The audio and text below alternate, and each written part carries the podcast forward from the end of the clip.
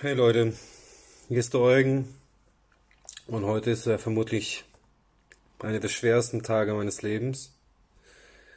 Ich habe die letzten acht Tage in meiner Wohnung in Quarantäne verbracht und habe seit äh, zwei Tagen kaum aufs Handy geguckt. Und als ich heute Morgen wieder von zu Hause aus mit der Arbeit anfangen wollte, sah ich, dass meine alte Heimat sich im Krieg befindet in einem Krieg, in dem sie umzingelt und von einer Übermacht völlig chancenlos gerade überrannt wird.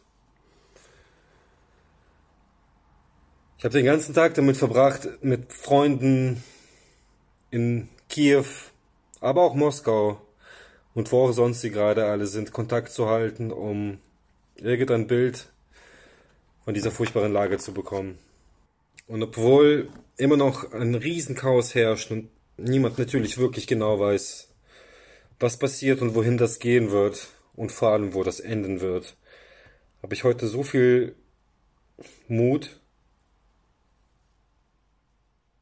von den Menschen in der Ukraine wahrgenommen, dass es mich wirklich von innen zerreißt und demütig macht und stolz. Und Stolz auf irgendeine Nationalität ist nichts, was ich jemals in meinem Leben gefühlt habe. Und doch jetzt ist das nicht die Art Stolz von Patriotismus, es ist die Art von Stolz auf Menschen, die in ihrer dunkelsten Stunde immer noch menschlich bleiben.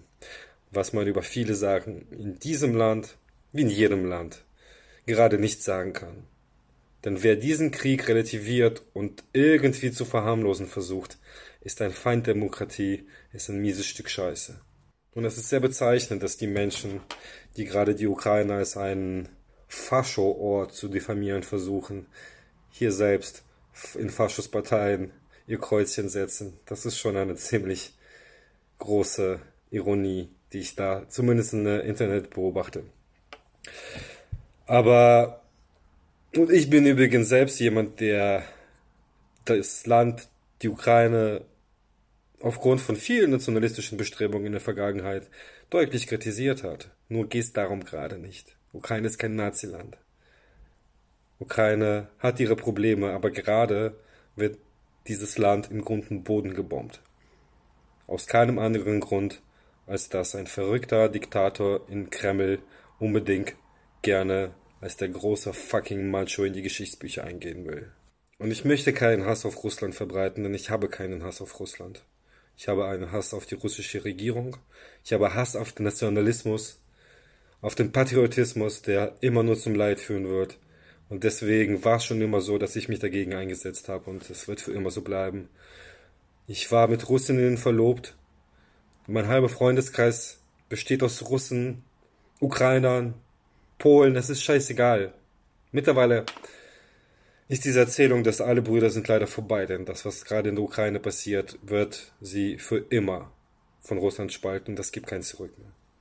Aber auch in Russland gehen gerade Leute auf die Straßen, die unter einer Androhung von völliger Polizeiwillkür, Gefängnis und Prügelei und Folter, so offen muss man es aussprechen, sich für die Ukraine einsetzen, auf den Straßen Moskaus marschieren.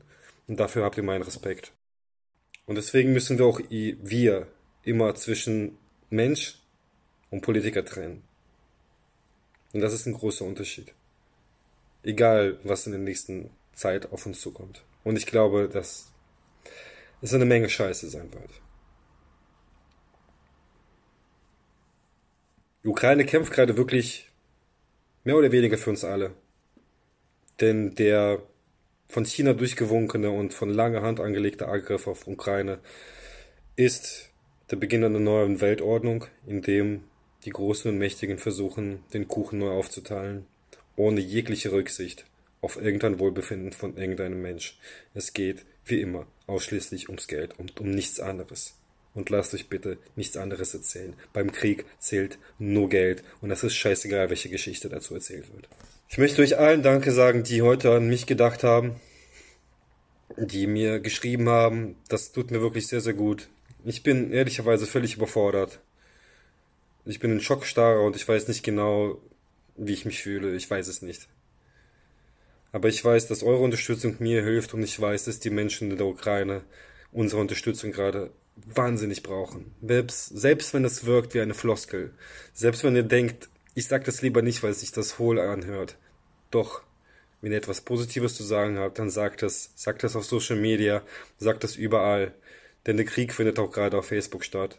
Auch Facebook wird gerade von russischen Bolts geflutet und Desinformation wird Ausmaße annehmen, die wir uns kaum vorstellen können. Und die Leute in der Ukraine sollen wissen, dass der vernünftige Teil von uns absolut auf ihrer Seite steht. Bitte bleibt bei uns.